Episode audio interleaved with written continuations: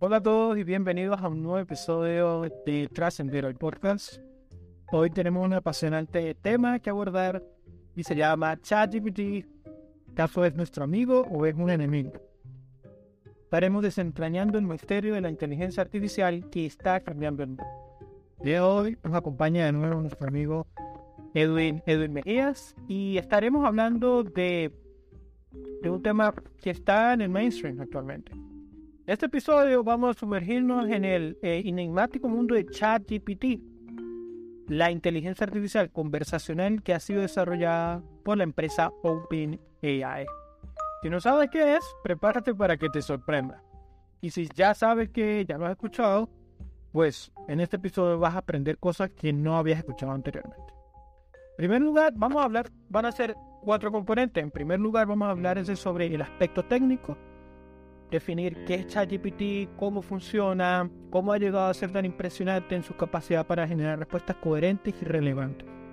Luego nos vamos a adentrar en las profundidades filosóficas, cómo, cómo, cómo la inteligencia artificial y sobre todo este ChatGPT puede impactar en la inteligencia, en la conciencia y en la ética humana en esta era digital.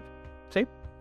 Luego veremos una sección práctica en la que compartiremos ejemplos reales de cómo ChatGPT está siendo utilizada en diversos campos donde la educación, entretenimiento, empresas, etcétera, están usando esta tecnología en su vida día a día. Así que no te lo pierdas. Y finalmente, en el apartado más misterioso, compartiremos anécdotas y comentarios de cómo la gente está reaccionando a ChatGPT eh, y, cómo los deja desconcertados a todos por igual. Cada día es, es vertiginoso. Así que ponte cómodo y acompáñanos en este viaje al corazón de ChatGPT, donde descubriremos si esta revolucionaria inteligencia artificial es realmente nuestra aliada o si debemos vigilarla de cerca. Así que empecemos.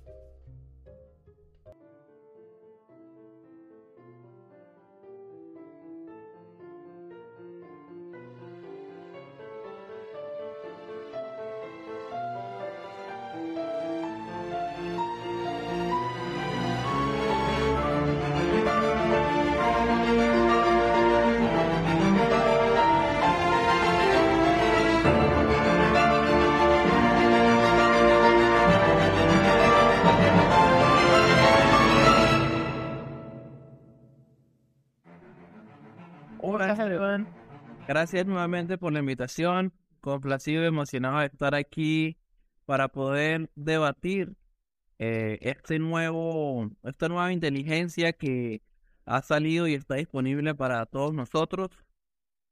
Eh, como tú lo mencionaste, es, es disruptivo. Es algo que los expertos y muchos empresarios han han comparado por un antes y un después de, de esta tecnología, que a lo mejor es lo que va a pasar. Eh, vamos en 5 o 10 años, vamos a estar hablando acerca de... ¿Te acuerdas el día que salió ChatGPT? ¿Te acuerdas que aún usabas un celular? Bueno, este es el, el momento. Tenemos eh, la suerte de estar vivo hoy. Entonces vamos a hablar sobre qué es el ChatGPT el concepto básico. A lo mejor algunos de ustedes ya lo han visto, han leído noticias en Twitter o en Instagram. El nuevo, la nueva tecnología de inteligencia artificial. Entonces, ¿qué es ChatGPT? Sí, sí, de hecho, ChatGPT, eh, mucha gente actualmente lo compara en, en su nivel de disrupción con con, por ejemplo, la revolución industrial o la revolución eh, agricultural, en, en el sentido de cómo cambió la vida diaria de la gente. También hay comentarios en contra, en, de esto no se compara ni siquiera al, no llega al nivel de la entrada del HTTP, que es el Internet, la transferencia de data por, de, por protocolos web, entonces, realmente al final, por supuesto, esto es una cuestión que la vamos viviendo en la medida que va avanzando, pero ya las cosas los, los cambios son vertiginosos. Cada día hay cosas con las actualizaciones que ocurren, con los formatos que hay, es muy interesante. Pero entiendo, obviamente, que hay conceptos técnicos que no entendemos. Entonces, va a ser muy bueno para nosotros, si nos ayudas, me incluyo yo dentro de la audiencia, si nos ayudas a, entender esos conceptos que tenemos que explorar, tenerlos en mente a la hora de abordar eh, eh, de una manera holística lo que es el, el, el ChatGPT. ¿Nos puede compartir el primero? Correcto. Bueno, el ChatGPT es un modelo de lenguaje basado en inteligencia artificial, desarrollado por la compañía OpenAI, la que tú mencionaste, y es capaz de generar respuestas coherentes y relevantes a partir de un texto de lenguaje natural. Claro, que ahora vamos a, desarrollar qué es un modelo de lenguaje basado en, en, inteligencia artificial. Eh, primero hay que decir que esto, inteligencia artificial no es nada nuevo. Todos ustedes, todos nosotros tenemos un celular y cuando escribimos, el mismo celular nos genera opciones para tratar de completar lo que vamos a escribir. Si tú escribes hola, ¿cómo? Te va a salir estás. Porque de tanta repetición, la máquina, tu celular, aprende. No es inteligente tu celular, pero eh, él te va a ayudar o él va a generar ciertas opciones eh, que es basado en inteligencia artificial. Eh, eso es un nombre muy lujoso para lo que se traduce a un algoritmo. Es el uso de un algoritmo y bueno, aquí yo tengo que es un algoritmo es una secuencia de pasos o instrucciones que se utilizan para resolver un problema o realizar una tarea específica. En otras palabras, un algoritmo es una ecuación, es una fórmula que vamos a usar para resolver un problema. Mm, cuando estudiamos física o química, que, ¿cuál es la velocidad inicial o la velocidad final? Bueno, un algoritmo es esa fórmula que nos va a llegar que nos va a llevar a obtener un resultado que siempre, sin importar los datos que tú le suministres, nos va a arrojar el resultado que queremos. En otras palabras, ChatGPT va a usar la inteligencia, si no me equivoco, de más de 54 billones de datos para generar una respuesta a las palabras que tú le suministre. Vale, vale. Entiendo que también ChatGPT no solamente un modelo de, de, lenguaje, sino que también tiene una, una arquitectura. Correcto. ¿Sí? ¿Qué, ¿Qué, nos puede decir de eso? Bueno, aprender sobre la arquitectura de ChatGPT, que bueno, hay, eh, significa Generative Pre-trained Transformer. Se traduce a transformador preentrenado generativo, ¿verdad? Esta arquitectura incluye conceptos como atención al mecanismo, transformación de modelos y es autónomo. En otras palabras, tú le introduces información o le suministras información de uno más dos, de uno más uno, lógicamente esta máquina ya sabe porque fue preentrenada que va a ser dos. Ok, ok. Entonces, si tiene esa característica de, de, autonomía, de modelo de transformación y mecanismo eh, de atención, eso quiere decir de que también tiene que haber un proceso de entrenamiento o, lo hace por sí solo.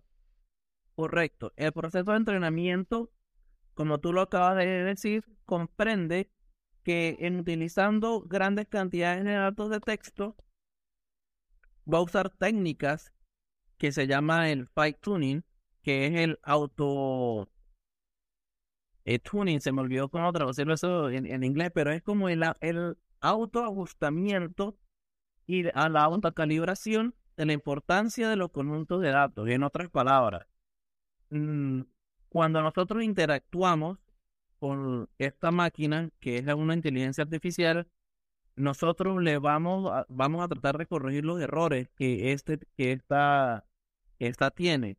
Eh, cuando tú usas la interfase en Internet, tienes un botón para darle, eh, generar comentario. Si tú le preguntas qué día es hoy y te arroja un dato que no es correcto, tú puedes entrenarlo, tú puedes generar un comentario y decirle, mira, te equivocaste por esto, por esto y por ello. En otras palabras, tú mismo vas a entrenarlo. Ok. Entonces, básicamente el, el chat GPT, eh, chat GPT eh, con ese proceso de entrenamiento, que primero se creó su primer modelo de lenguaje, que entiendo que fue el Text DaVinci 003, ¿cierto? Cierto. Y, y a partir de allí salieron nuevos, nuevas actualizaciones, que es el ChatGPT 3.5, ChatGPT 4.0. Entonces, em, entiendo que las actualizaciones que han venido eh, después de la salida del mercado de ChatGPT 3 eh, es, gracias, también sirve gracias a, esto, a esa característica que mencioné, que se llama fine tuning, ¿cierto? Correcto. Ok. Eh, decir, adelante.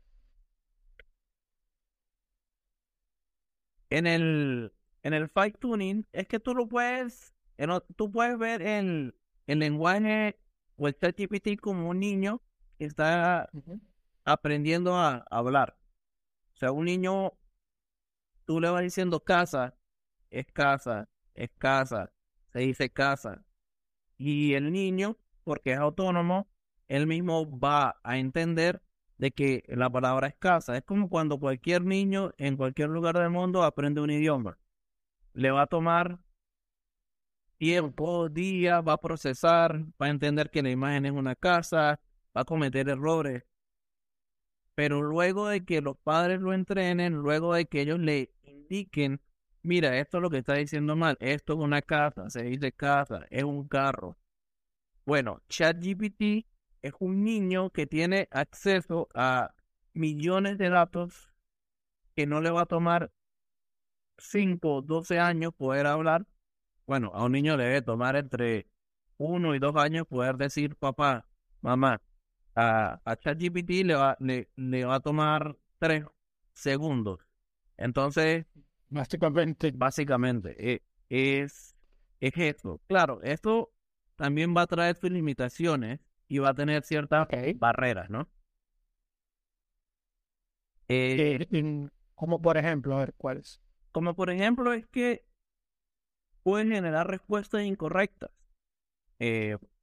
No puede abordar completamente una pregunta o incluso también puede generar eh, contenido ofensivo. Lo es como el niño. Si tú le suministras información errónea o información que no está correcta. Correcto, eh, correcto, correcto. Eh, este programa no piensa por sí mismo. Este programa usa la información que el usuario le suministra.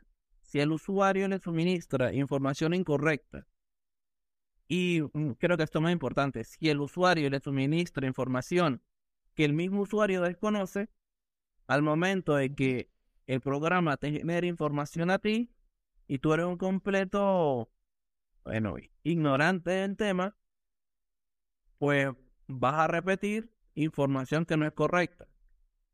Entonces, la, limitante es el programa, pero creo que aún más es el humano que usa el programa.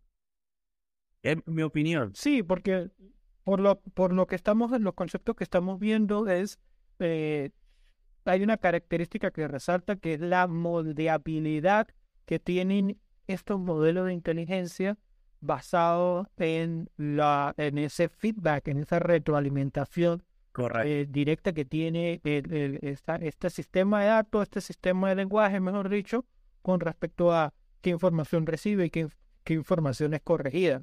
Entonces, si la gente, eh, como mencioné, creo que un ejemplo muy, muy, muy gráfico del niño, de que, que primero, por ejemplo, el idioma que está aprendiendo es va a basarse en unas ciertas características que él no decide, como por ejemplo dónde nació, quiénes son sus padres, eh, el nivel de clase social en el que va a estar.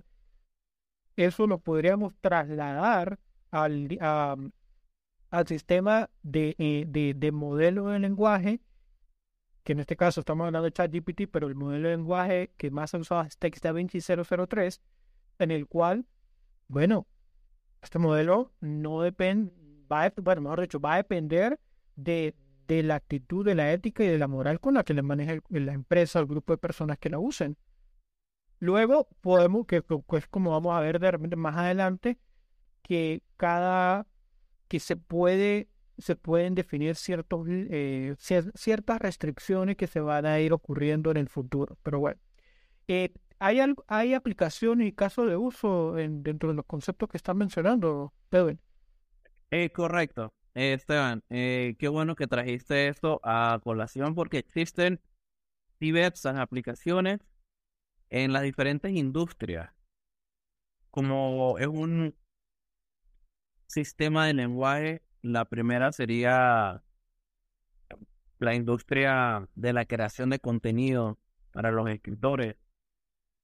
No creo que sea una amenaza para los escritores, sino es una herramienta que te va a ayudar a ti como si creas contenido, si eres escritor, te va a dar tantas posibilidades, te va a dar ese pequeño empujón que a veces cuando uno se sienta en la computadora y queda por 20 minutos sin poder generar una idea, bueno, vas a tener aquí a alguien que tiene acceso a 15 billones de datos, el cual te va a generar cierto ciertas opciones para que te, te va a ayudar a quitar ese bloqueo mental del escritor, ¿no? Lo, lo que llama el block page para el, para el escritor. Pero habría, tú dices que tiene acceso a muchos datos.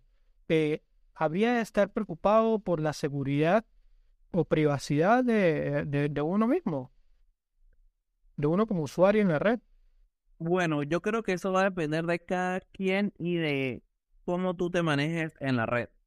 Si tú eres una persona consciente de los sitios a los que entras, si eres una persona recabida, usas VPN, y demás em, aplicaciones o extensiones para cuidar tu huella digital, no va a tener problema. Yo le, eh, yo le pregunté al chat si lo que usaba era plagio y él no, él, dijo, él me dijo que no. Claro, estás hablando con una máquina, a lo mejor él no sabe qué está diciendo o...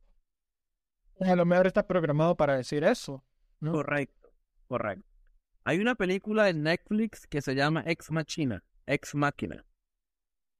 Les recomiendo a, la, a quienes nos están escuchando que se lancen la peliculita esa, es Ex Machina. Y pararon el podcast y se, se fueron a ver la película, ¿te das cuenta? Pero creo que eh. la seguridad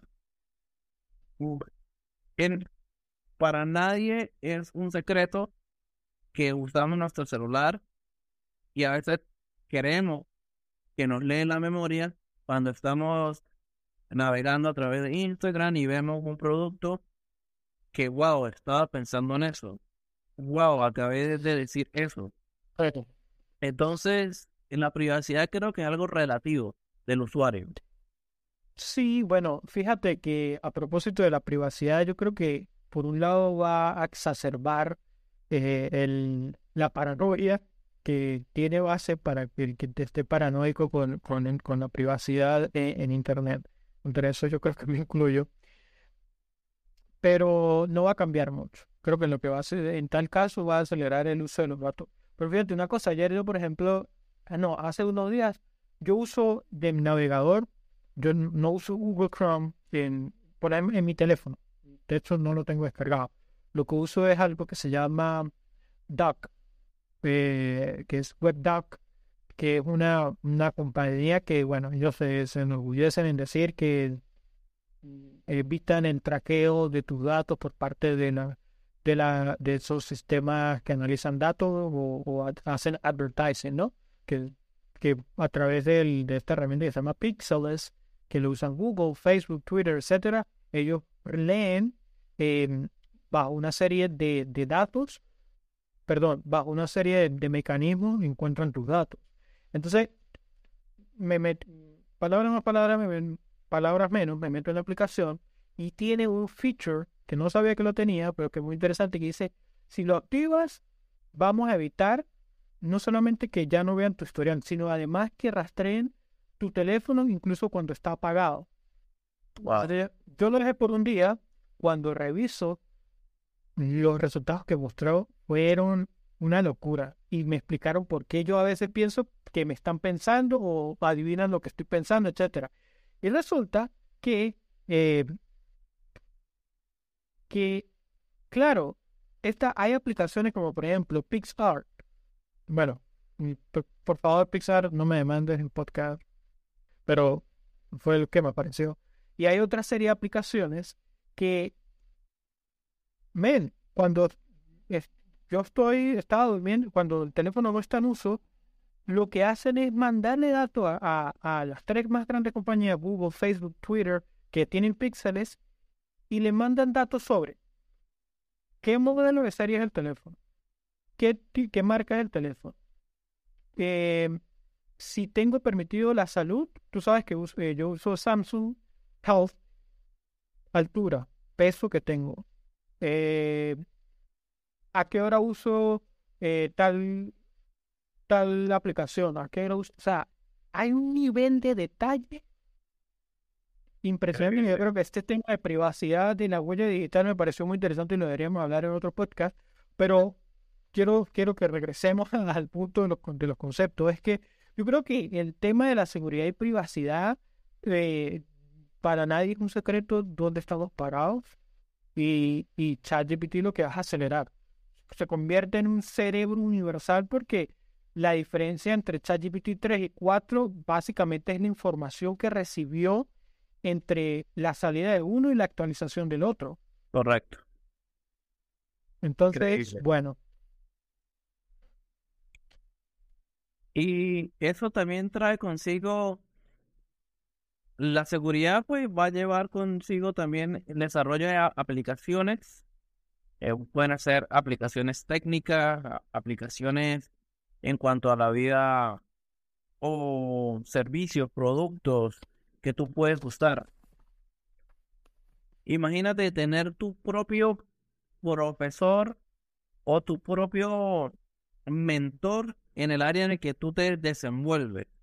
Seas eh, arquitecto, seas abogado, contador, inclusive eh, pastor. O sea, no hay, no hay un, a lo mejor hasta los doctores van a poder usarlo. Pero al momento que tú tengas una pregunta, estás desarrollando un tema, no sabes, lo usas como una extensión de tu mente, obviamente chequeando la información que éste te arroja, porque puede generar información falsa. Y por último, eh, tenemos que llegar al momento que también podemos relacionarlo con la, la parte filosófica, es la ética y la responsabilidad.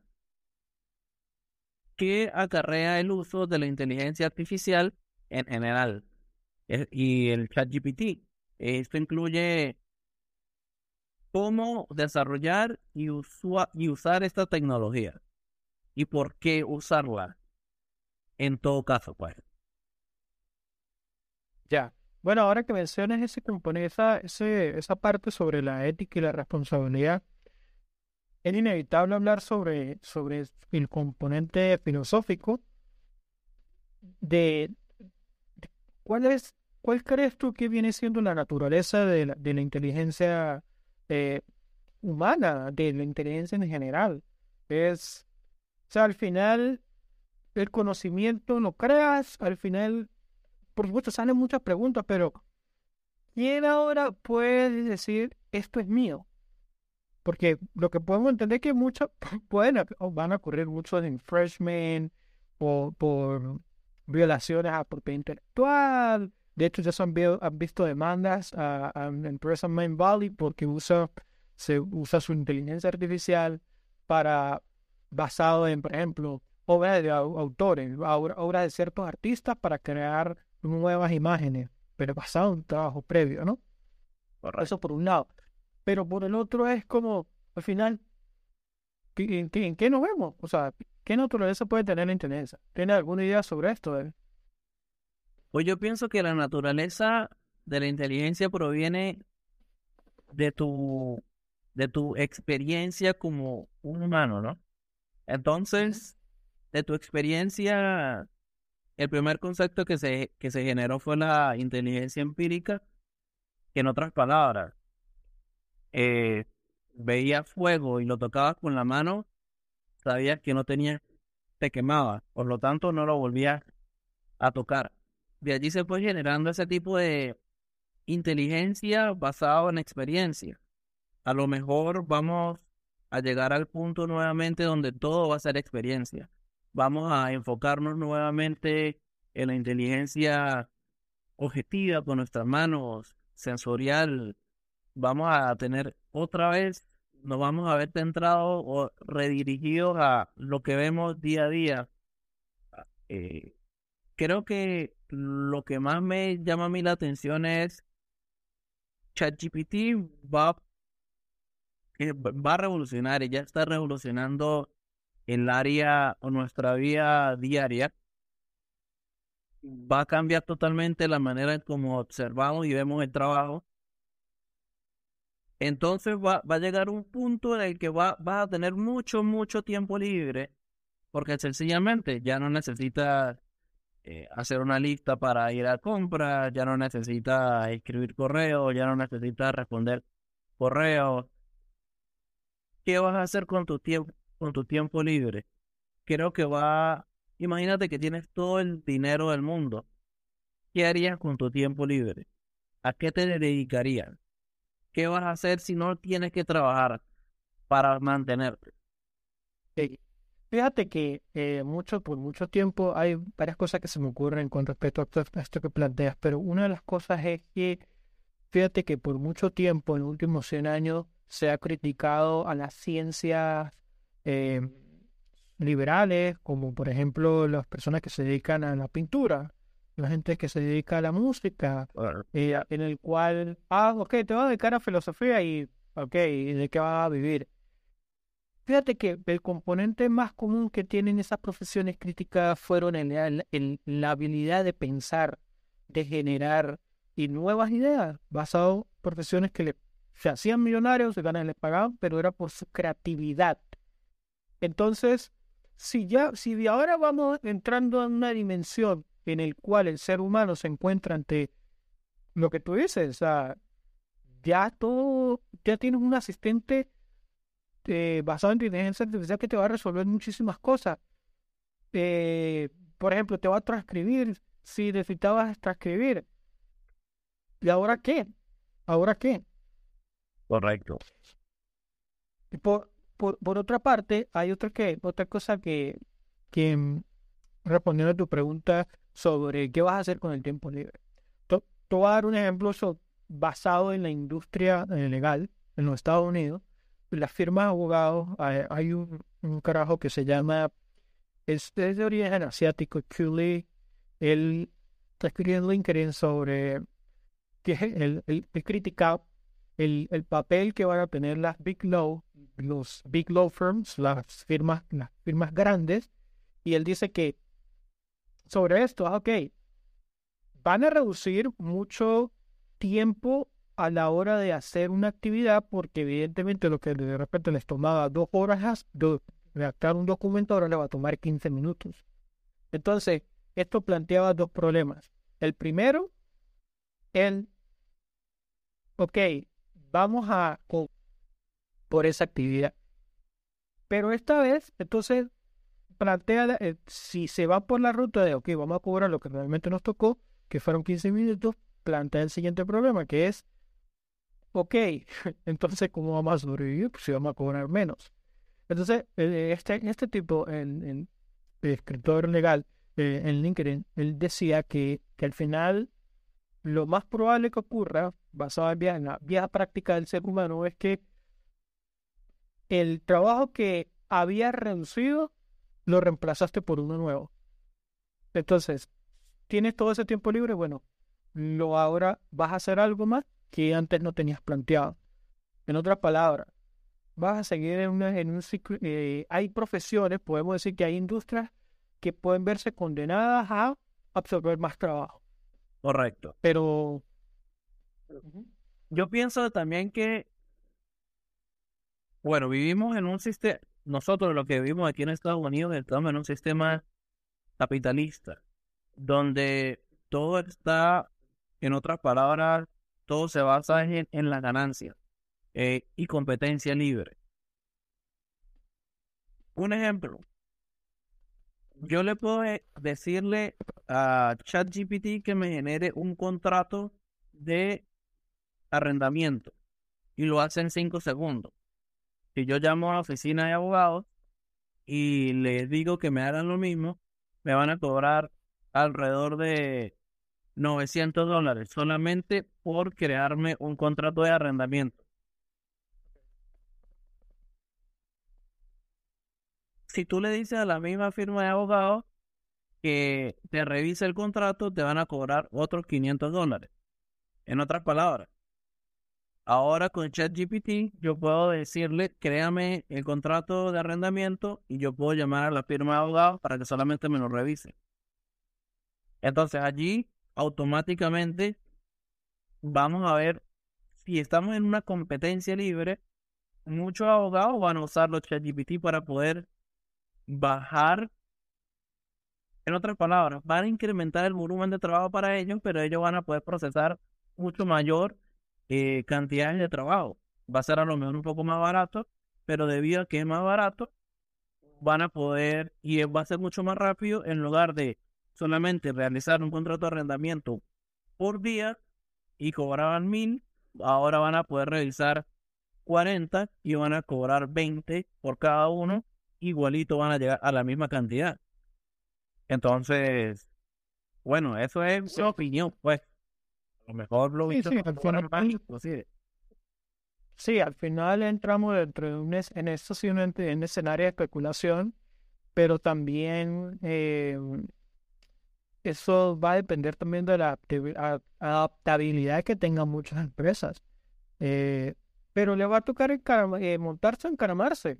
Pasó con el tema de la, de, ¿te acuerdas antes del 2020? ¿Cuántas empresas estaban dispuestas a, a trabajar de manera remota?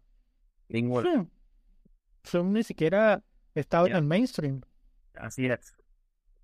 Entonces, yo pienso que va a tomar aproximadamente entre unos cinco años hasta que la gente, hasta que esté entre tres y cinco años para, para una usabilidad del sistema de una manera como usamos Google, que Google ya es un verbo, mejor dicho. También creo que va a haber un desplazamiento laboral. ChatGPT ¿Crees tiene- que la gente va a estar preocupada por el porque haya una amenaza de desplazamiento laboral? Creo que sí. Eh, nosotros como sociedad hemos sido condicionados por los diferentes sistemas económicos desde que se creó la sociedad como tal, de que tenemos que transformar nuestro trabajo o nuestro esfuerzo laboral para poder comer. Inclusive la Biblia lo dice. Quien no trabaje, no come. Entonces creo que ahí está ese cierto temor a la hora de trabajar, que tienen que trabajar, de lo contrario no van a poder generar ingresos. Pero creo que, bueno, ChatGPT tiene el potencial de cambiar significativamente el panorama laboral en muchas industrias, lo que podría llevar a la automatización de trabajos y el desplazamiento de empleados humanos, que esto ya lo hemos visto en McDonald's, en Estados Unidos y en Taco Bell, donde antes habían, y esto fue antes de esta tecnología, antes habían 12 empleados, ahora solamente hay 12 empleados que atendían, que te saludaban, ahora son máquinas gigantes, pantallas táctiles que ordenas, tocas allí y solamente están en la cocina trabajando, que seguramente van a ser reemplazados por robots, que ya lo hemos visto, ya hay robots en California que hacen hamburguesas. Sí, eso es muy interesante que menciones eso, eh, Edwin, porque la robótica ya existía. como lo decía al principio, la inteligencia artificial ya ha existido. ¿Qué es lo que realmente plantea como novedoso el ChatGPT? No es necesariamente ni siquiera el modelo de lenguaje, porque de hecho, si te metes en, Gmail eh, y vas a crear, vas a crear un, correo, ya habían features, habían componentes de, de Gmail que te predicen el texto. De hecho, lo tienes en tu teléfono cuando vas a escribir algo y ya de cierta manera te adivina, te predice lo que vas a decir. A veces, muchas veces se equivoca, pero ya lo había. Realmente lo que ChatGPT viene a plantear, a mi modo de ver, es una serie de, cosas que se basan en, la aceleración de ese modelo de lenguaje en el cual hace, la, hace predice y genera cosas mucho más rápido y que tiene un resultado de efectividad mucho, mucho más alto que, que, otras, otras tecnologías, ¿no? Correcto, no. Em, el, el uso de ChatGPT en nuestras vías reales o en nuestras vías diarias nos va a dar un incremento en la productividad y nos va a generar una reducción al momento de nosotros encontrarnos con un problema. Nos encontramos con un problema que hacemos hoy en día. Googleamos, nos metemos en YouTube. ¿Cómo arreglar esto? ¿Cómo hacer esto? ¿Cómo? ChatGPT te va a dar lo mismo, pero en problemas a mucho en la vida diaria, a problemas técnicos muy grandes cómo poder reparar eh, mi computadora, cómo escribir una disertación, cómo usar un párrafo para escribir un trabajo de grado y para de contar. Y esto es una pequeña escala. Hay discusiones en cuanto a la fusión en frío, a la implementación de tecnología para buscar reactores nucleares. Imagínate tú. Va a cortar el tiempo si antes una investigación tomaba cinco años, ChatGPT lo hará en tres meses. Vamos a poder avanzar como a, medida que, bueno, solamente quienes los usen y están en el campo directamente con ese tipo de tecnología va a poder tener algún tipo como de, epa, no, ya vamos muy acelerados, pues bajen. Sí, mucha gente puede, puede mm, eh, decir como una manera de reducirlo al absurdo. Al absurdo es como, oh, bueno, ChatGPT ahora le va a hacer la tarea a los estudiantes, ya los estudiantes no van a aprender. O no, ahora ChatGPT, eh, qué sé yo, eh, va a quitarle el trabajo a ciertas profesiones. La verdad es que ChatGPT no nació solo para eso. Nació para mucho más. De hecho, sí va a cambiar, eso va a pasar. Muchos, muchos estudiantes en el, actual sistema académico, como está concebido, eh, basado en un, modelo retrógrado de los últimos 60, 70 años, o retrógrado, pero que ha sido exitoso y por, por algo ha funcionado y se ha mantenido. Correcto. Pero el status quo, eh, mucha gente lo va a aprovechar, porque hay mucho hueco en ese sistema. Pero número dos, nació para mucho más, no solamente para, para automatizar ciertas cosas que, que, ya se pueden resolver, sino como lo, menciona, eh, investigaciones sobre servicios nucleares. Eh, imagínate lo que pueden hacer empresas como SpaceX usando, no, de repente no la tecnología que, que ha hecho OpenAI, porque sabemos cómo es Elon Musk, pero a lo mejor creando su propio su propio, su propio modelo de entrenamiento eh, de, texto, ¿no? Correcto. Em, entonces, bueno, Edwin, ahora vamos a ver qué, qué componente, dentro del componente práctico, algunos casos eh, prácticos, repito, de gente que lo está usando no solamente para hacer un ensayo, hacer un poema. Yo creo que la gente hasta este punto, si ya no lo ha escuchado, lo va a escuchar, que oh, le pedí a ChatGPT que, que me hiciera un discurso como Barack Obama, en, en, no sé, usando, qué sé yo, palabras gochas, palabras venezolanas. En fin, yo creo que eso, ese tipo de eso es divertido hasta cierto punto, pero cae, puede caer como en el punto de, que para eso lo trajeron. Pero vamos a hablar del componente práctico en el cual haya, ¿tienes algún ejemplo de gente que, que ya lo está usando de una manera inédita? Bueno, inédita no sé porque yo me imagino, o sea, sí, yo sé que hay compañías que le están usando para hacer impuestos, para crear cursos, para crear em, contratos. Si, eh, si yo fuese el dueño de mi firma de abogados y, y necesitara un banco de documentos, como seguramente lo deben tener las firmas de abogados en carpetas físico, yo usaría ChatGPT para generar 100 tipos de contratos de arrendamiento, 100 tipos de contratos de compra y venta de casa, 100 tipos de contratos de compra y venta de carros. Imagínate lo que tú como un abogado nuevo que está abriendo su firma en Venezuela no necesita ir a aplicar a otra firma de abogados, a que el, socio te tenga haciendo café, te tenga haciendo aquí, allí, llevando para allá, sacando copias. Tú mismo tienes tu, una, un asistente que te va a analizar, te va a ayudar a hacer todo. Va a, va a abrir las puertas a la globalización, porque si tú no entiendes las leyes de un país, tú le puedes preguntar a ChatGPT que te explique los pasos básicos para crear una empresa, para vender una casa en Estados Unidos, en Colombia, Obviamente, chequear la información, pero tú, lo, tú vas a usar ChatGPT como te parezca mejor. Sí, al final ChatGPT no sustituye el consejo legal de un profesional que esté licenciado para practicar la promoción.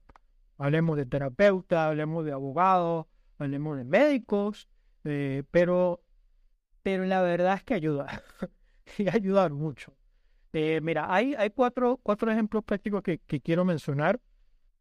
Eh, uno de ellos es que vale aclarar que ChatGPT a día de hoy no es 100% confiable para un trabajo académico.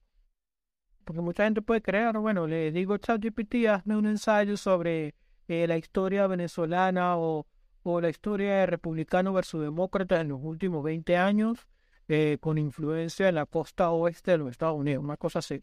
Te va a lanzar una serie de, de, de, párrafos que van a sonar increíbles, pero que suene creíble no quiere decir que sea cierto. Correcto. ¿Sí? Pero hay una herramienta que se llama consensus, consensus, que te permite usar la inteligencia artificial, este, todo este concepto que, que hemos estado hablando, en el que tú, gracias, nos, nos has explicado también, que te permite citar, te señala citas bibliográficas de acuerdo al concepto, de acuerdo al esquema en que tú le hayas planteado. Imagínate si esto lo hubiésemos sabido hace, eh, que estábamos en la escuela de Derecho hace 10 años, que íbamos a la biblioteca cuando estábamos en Derecho Procesal Civil 1 y nos manda, y em, nos mandaban a investigar un tema. ¿Y cuántas horas no pasábamos en la biblioteca buscando el libro, número, número dos? Aparte nos limitaban cuatro libros por, Correcto. toma, por, por sesión. O sea, imagínate, usado bien. Vamos a hacer usado con la finalidad de, de, llevarlo a tu máximo potencial. Imagínate la diferencia que hay entre una cosa y otra. Nos, nosotros somos parte del problema. Para hacerlo bien o para hacerlo mal. Si tú eres uno de esos que está usando ChatGPT y escribe, eh, dame un concepto de por qué Chávez es bueno, Chávez es malo, Donald Trump es bueno, Joe Biden es bueno, es malo, tú eres parte del problema. Eh, no puedes usar la tecnología más avanzada que existe hoy en día para cosas tan triviales. O sea, úsalo. Bueno, la gente al final lo usar. Al final lo usan para lo que quieran, ¿no? Pero luego no. No, sé qué. No sé qué. Sí, exactamente. Eh, bueno, luego, ¿Te quería agregar algo? Sí, bueno, otro punto en la parte práctica es que tú puedes potenciar tu carrera como escritor para aquellos quienes escriben, eh, también para aquellos que trabajan en el área de marketing, para aquellos que trabajan en el área de ventas, para y para nosotros, los abogados, pues, o sea, ChatGPT es un, es un reflejo tuyo. Cuando lo uses, como me dijo un primo, yo sí lo había escuchado, yo sí había leído por allí en Instagram que era un nuevo tecnología, pero otra cosa es verlo en acción. O sea, tú cuando le escribes, haz esto por mí y lo hace de una manera que es mejor de lo que tú hubieses pensado o hecho, te vuela la mente.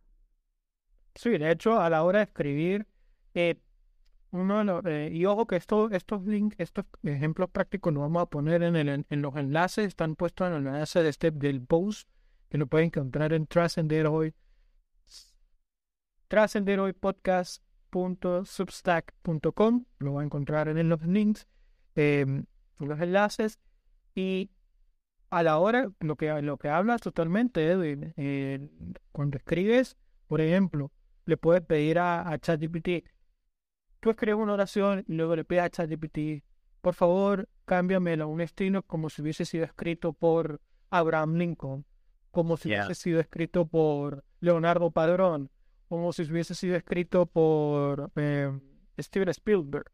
Y vas a ver y vas a ver los estilos y, y, puedes hacer una combinación, puedes inspirarte en nuevas ideas y, y, y seguir definiendo tu voz, ¿no? Correcto, correcto. Yo, yo personalmente pienso que va a haber una nuevo, un nuevo renacimiento. Y me, cuando digo renacimiento me estoy refiriendo al, al Enlightenment del siglo XVI, siglo XVII.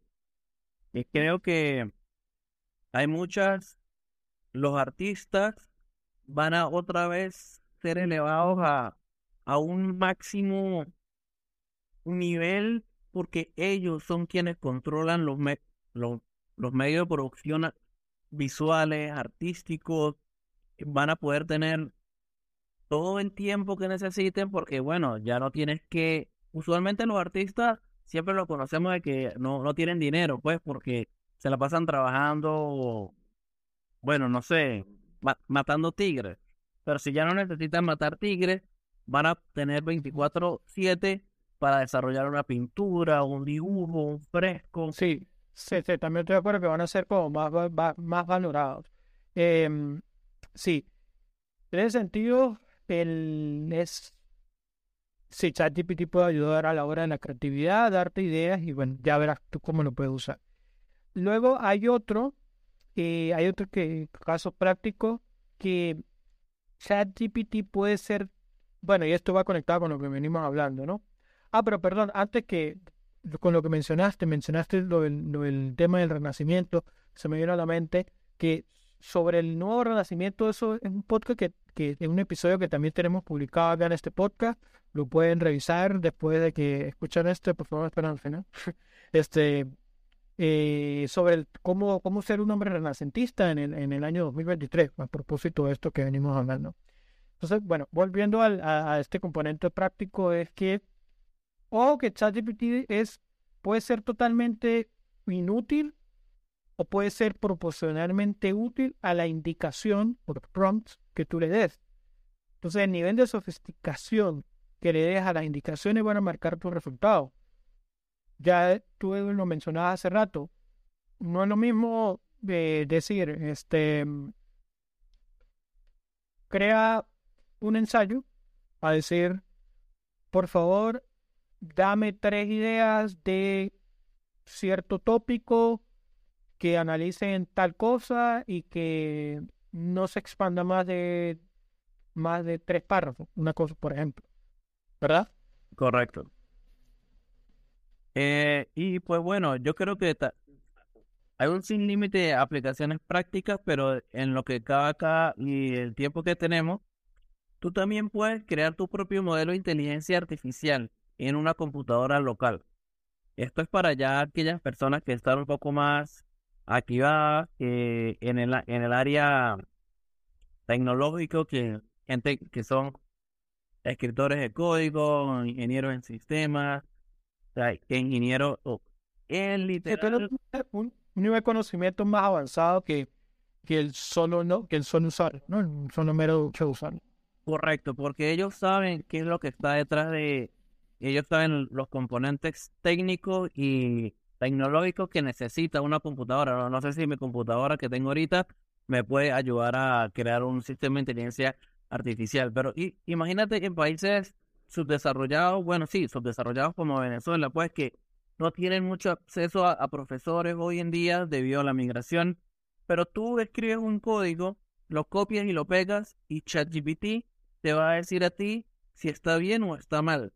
O sea, tú mismo tienes un mentor, un profesor en una computadora. Eh, puede desarrollar tus aplicaciones. Importante. Eh, ese, ese ejemplo, en ese ejemplo que, que, que mencionas, el, a, a, la empresa Open, OpenAI le costó 4 billones de dólares procesar este modelo de, lenguaje en wow. DaVinci 003. Y, y ya hay personas, ya hubo una persona que, que le costó 600 dólares entrenar su propio modelo de lenguaje basado en, no solamente en la data que ya había, sino en la data que, en el feedback que él le genere en su computadora y sin la necesidad de tener internet, ¿no? Entonces, es, es una, ¿qué parte de lo que estás diciendo? Es una, es esto es, impresionante, eh, es una cosa sin igual. Correcto, correcto. Creo que como tú lo uses, si tienes la oportunidad, yo te invito y espero que Esteban lo ponga en, el podcast, en, el blog del podcast, el link directo. Eh, si estás en Venezuela, creo que vas a necesitar un VPN, pero trátalo, juega con él. Mm, por favor, no, no le pregunte, bueno, puedes preguntarle lo que quieras, o sea, puedes preguntarle, vas a matarnos a todos, pero trata de de estimular tu inteligencia, tu mente, esas preguntas que, que no, que no, te, que no, no tienen respuesta. ¿Cómo realizar esto? ¿Cómo terminar de hacer eh, un, escrito? Preguntas de inteligencia sustantiva porque tienes, es como tener un profesor en esteroides. No lo uses solamente para ah, crear un tweet cómico, crear chistes. Bueno, puedes usarlo, pero saca el provecho necesario. El, el problema eh, el problema no es la herramienta, el problema es quien lo usa, creo yo. Totalmente, totalmente. Fíjate, en uno de los de los datos interesantes publica um, Toon Pen dice el tiempo que le tomó el tiempo que tomó llegar a 100 millones de usuarios. A Netflix le tomó 10 años, a Gmail le tomó 5 años, Twitter 5 años, Facebook 4.5, WhatsApp 3.5, Instagram 2.5, TikTok le tomó 9 años, perdón, 9 meses y ChatGPT solo llegó, solo le tomó 2 meses llegar a 100 millones de usuarios. Wow, wow, wow. Una locura, es una locura, una locura. Para aquellos quienes eh, estamos un poco en el área tecnológica, quienes revisamos Twitter todos los días para ver las noticias del día a día, sabemos que estamos en el brinco de lo inesperado. Es tan novedoso que no sabemos qué va a pasar mañana. Ya hay ChatGPT 4, te deja crear imágenes en 3D, te deja usar el poder del Internet, crear extensiones y plugins para que te ayuden con problemas matemáticos, físicos. O sea, tú puedes ser la mejor versión de ti usando ChatGPT. Exactamente. Exactamente. Em, bueno, eh, vamos cerrando el, el, podcast. El día de hoy me parece que hemos entablado una serie de componentes muy interesantes. El tema del componente técnico, entendiendo de qué, qué está basado el ChatGPT. Eh, luego exploramos su componente filosófico, que es básicamente el impacto que, que, que, va a dar y que ya está dando en, el ser humano. Y vimos, evidentemente, unos, unos ejemplos prácticos de cómo ya tú lo puedes empezar a usar mañana, hoy mismo, después de usar este podcast, después de escuchar este podcast. Eh, lo, lo, lo puedes usar, lo puedes experimentar, como decía me estimula tu creatividad usando indicaciones. Eh, de verdad que esto, este, episodio va para un, parte 1, parte 2, parte 3. Ya. Pero bueno, empezamos con, con, con, esto como lo más básico, en el cual, eh, repito, vamos a compartirte esta información, enlaces en, en, en, el blog, que puedas eh, empezar por allí. Y y bueno, pues esperamos también los comentarios. Eh, ¿Hay algo que, te gustaría agregar? Bueno, sí, para dar una respuesta al título de hoy es amigo o enemigo. Todo va a depender de ti y como tú lo observes. Yo pienso que, bueno, como cualquiera lo puede decir, yo soy mi propio, yo, yo soy mi mayor enemigo. Bueno, tú eres tu propio enemigo porque tú quieres ser tu propio enemigo. Entonces, ChatGPT en mi opinión personal, es mi mejor amigo. Sí, ChatGPT es a nivel, a nivel personal, a nivel individual, es una herramienta que te va a ayudar a acelerar muchas cosas, a encontrar cosas que de otro modo te habría costado más dinero o más tiempo. Ya. Cualquiera de las dos. Eh, a nivel social está por verse. En, el impacto, todavía no, no son conscientes de, del, del impacto. Yo se lo, leí, no, leía en, estos días. No, mentira, eh, hoy mismo, esta mañana lo leía de, de que, bueno, una tecnología para hacer impacto en la vida diaria mm, se necesita mucho más que simplemente una irrupción. Creo que la va a ver, en mi modo de ver, la va a ver, pero va a tomar tiempo. Va a tomar tiempo. Así como lo fue el Internet, al fin. Bueno, eh, muchísimas gracias por llegar hasta este momento y gracias por estar sintonizándonos, escuchando en este podcast. Repito, mi amigo Ed Mejías y su servidor Jesús Esteban Guerra estuvieron aquí, estuvimos aquí eh, hablándoles sobre este episodio. Por favor, si te gustó, compártelo con tus amigos, dale eh, a su rating 5 estrellas en la plataforma que estés usando. Eso nos va a permitir de poder llegar a más personas, eh, de que este podcast le llegue a personas que le pueda servir este episodio o algún otro episodio que, te, que, estén ya publicados. Eh, esto ha sido todo por el día de hoy y nos vemos en la siguiente ocasión.